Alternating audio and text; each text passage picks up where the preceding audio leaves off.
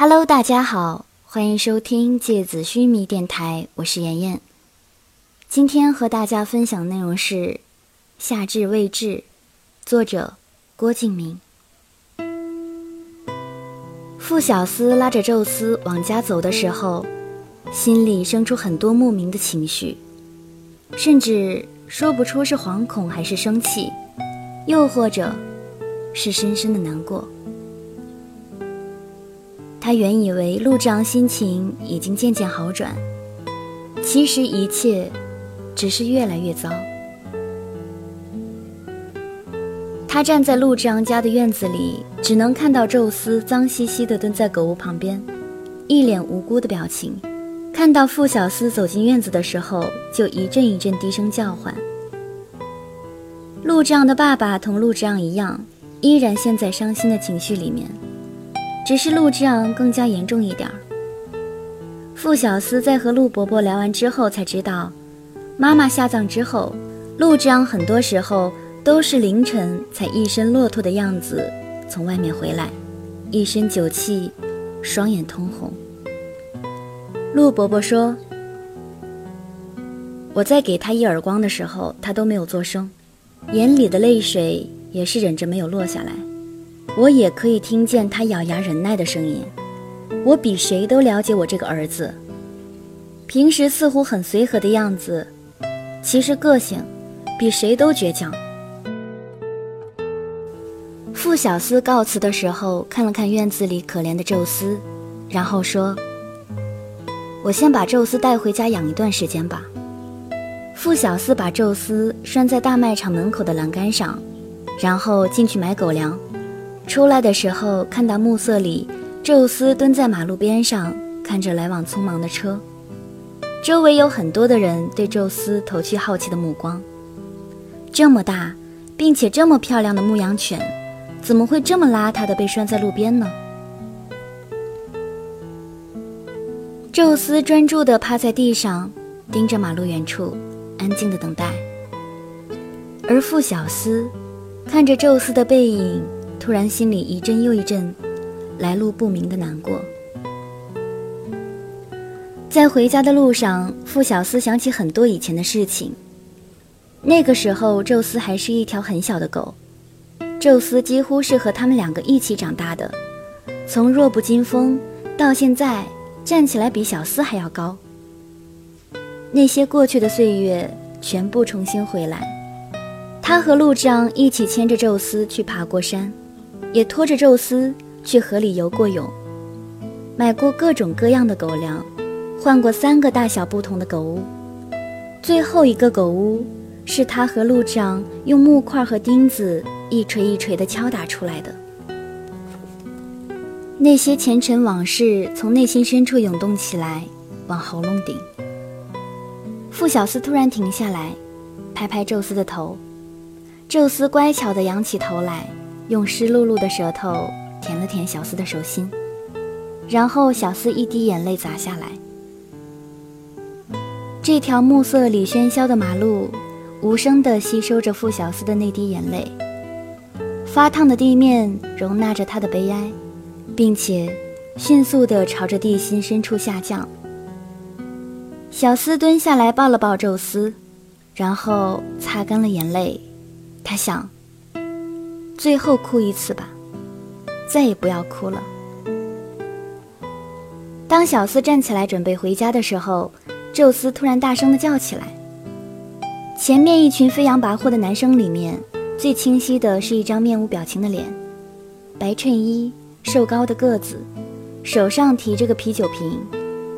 在看到傅小司的那一刹那，那只握着酒瓶的手突然收紧，指关节发白。甚至可以听到那些细长的手指关节咔嚓作响。傅小司的眼睛比以往任何时候都没有焦点，脸上是寒冷的表情。他拉着兴奋的宙斯一动不动地站着，然后一字一句地说：“陆之昂，你要闹到什么时候？”傅小司看着站在面前的一群流里流气的小混混，心里很是愤怒。其中几个傅小司也认识，是他在浅川一中初中部念书的时候就被开除出去的问题学生。那个勾着陆之昂肩膀的人叫五月，以前在学校的时候，几乎所有的人都讨厌他。你这几天就是跟这种人在一起的吗？本来是想说这种混混的，不过傅小司还是维持着一些理性，因为在这段时间，他也不想对陆之昂发火。陆之昂没有说话，只是低着头坐在路边的栏杆上，手握着瓶子，一下一下无意识地敲着栏杆。他的头发垂在面前，也看不出是什么表情。倒是五月走过来，一抬手就掐住傅小司的下巴，蛮横地说：“你讲话给我讲清楚点，什么叫这种人？哪种人？老子知道你是傅小司，傅小司了不起啊！”傅小司还没反应过来，就听到骨头撞击骨头发出的沉闷的声响，然后一个背影闪过来，出现在自己面前。陆之昂一拳用力地打在五月脸上，在五月痛得哇哇乱叫的时候，陆之昂把啤酒瓶朝着栏杆上一敲，然后拿着碎酒瓶朝着那些因为吃惊而张大了嘴的人指过去，说：“我心情不好，要打架的就过来。”陆之昂看着傅小司一声不响地在房间里找着各种处理伤口的药品。光着脚在地板上来来回回，看着他的下巴上靠近耳朵下面泛出的一块淤青，心里一阵一阵的心疼。他咬着牙在心里咒骂：“妈的，五月用力还真狠。”尽管自己从小到大经常和小四打架，甚至打到满地打滚，可是依然不能忍受别人对小四动手，所以。今天看到五月掐着小四的下巴的时候，陆章心里瞬间就火大了。而现在，尽管很多话想要讲，却不知道要怎么开口，憋到最后，也只含糊地问了一句：“痛不痛？”“当然痛，你他妈让我掐一下试试看。”果然没有好生气。这也是陆长意料之中的事情。不过，小司还能朝自己发脾气，证明气得不算厉害。从小一起长大，陆章算是了解他的脾气的。真正生气了的话，绝对不会和你说一个字的。所以，陆章的内疚感减轻了一些。不过话说回来，你还真的很不会打架呀！好在有我。不然，你就不止下巴青一块了。陆章还是忍不住漏了一句：“我手上拉着你家的狗，你拉着条狗去打架试试。”傅小司并没有因为陆长语塞而停止，继续斜着眼睛瞪他说：“而且你也不看看，谁挂彩挂得多。”说完之后。把找出来的棉花、纱布、酒精、碘酒、双氧水、创可贴、云南白药等一大堆东西朝他扔过去，然后自己倒在沙发上揉下巴，心里在想：娘的五月这个王八蛋，力气竟然这么大！陆丈摊开双手，做了个 “OK，你赢了”的无奈表情，然后开始用棉花蘸酒精清洗伤口。傅小司看着他笨拙的样子，只能叹口气，然后起身去帮他拨开头发，才看到头上有道很深的口子。傅小司拿着棉球都不敢用力，那些红色的肉和凝固的血让小司心里揪得难受，因为他知道这道口子是因为陆之昂跑过来帮自己挡了那个砸下来的酒瓶而弄出来的，喉咙有点哽咽。特别是在陆之昂不自主的抖动的时候，小司知道那是因为酒精碰到伤口的关系。痛你就叫，在我面前你装个屁！语气是没有波澜的平静，掩饰了其中的心疼。我是怕我爸听见，要是家里没人，我早叫翻天了。喂喂喂，你轻点啊！傅小司把棉花用力往下一压，看着陆志阳说：“你也知道怕你爸听见，你到底在想什么呀？跟那样的人混在一起。”陆志昂低着头，也没怎么说话。不知从什么时候开始，他不太敢和小司顶嘴了。说不上来为什么，就觉得小司太威严。如果是在平时，他肯定就是一副嬉皮笑脸的样子。可是现在，因为心情沉重，所以就沉默着不说话。傅小司转身走出房间，回来的时候端了杯水。他看着不说话的陆章，心里有些难过，但也有些生气，特别是看到他跟吴越那种人混在一起的时候。他把水递给陆丈，然后说：“你这样自暴自弃，你妈妈会恨死你的。”陆丈刚听到“妈妈”两个字，就把手一挥：“你不要提我妈妈。”可是，一挥手，刚好打到小司递过来的开水，抬起头就看到那整杯水从傅小司肩膀上泼下去。陆志昂手足无措地站起来，因为他的手碰到了一点水，仅仅是一点儿，就非常的烫了。他望着傅小司面无表情的脸，突然慌了手脚。傅小司什么也没说，尽管肩膀被烫得几乎要叫出来，只是一瞬间，心里有一些悲哀穿堂而过。男生的感情，应该就是如此隐忍吧。再多的痛苦，都不带任何表情的承受，顶着一张不动声色的侧脸，就可以承担所有尖锐的角和锋利的刃。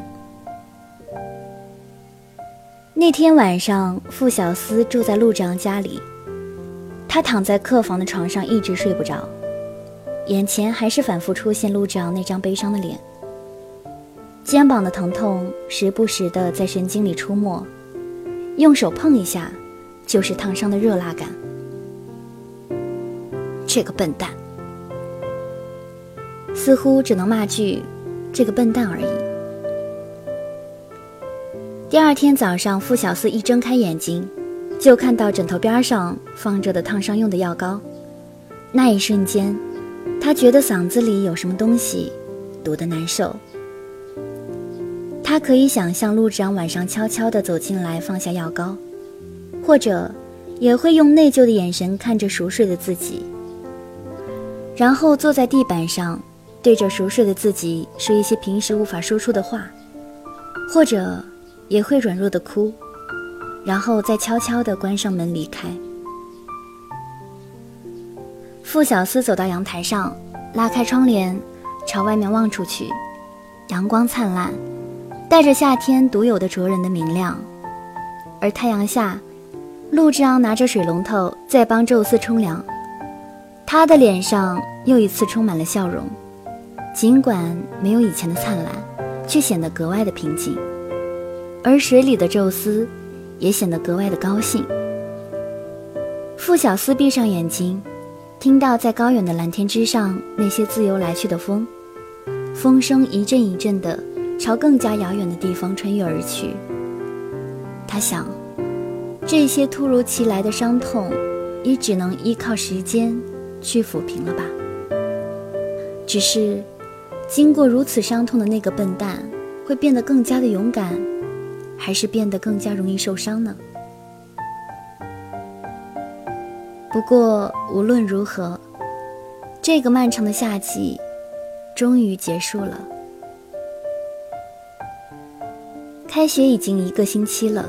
却依然感觉不到任何的改变，或者说，是很多的东西都在不知不觉里变化了，只是自己太过茫然的眼睛没有发现而已。会不由自主地去打量着那些刚刚升入浅川一中的孩子，应该是老人的心态了吧？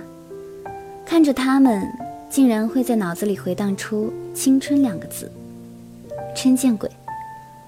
而仅仅在一年多以前，立夏也是这样好奇地看着新的学校大门，看着无边无际的香樟，看着学校橱窗里的光荣榜上那些升学毕业的学长学姐和一所又一所名牌大学的名字，而张大了嘴巴，一直惊讶。而现在，竟然要在放学的时候和那些刚刚进来的小孩子抢食堂的座位，用同一个游泳池。每个星期一，站在同一个操场看升国旗。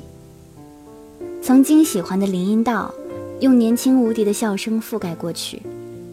画室里出现了更多画画的人。立夏有时候真的觉得好沮丧，而这种沮丧来得莫名其妙。教室被换到了二楼，依然是中间的教室。谁都知道，这只是个临时的教室。因为在开学一个星期后，就会决定最后的文理分科。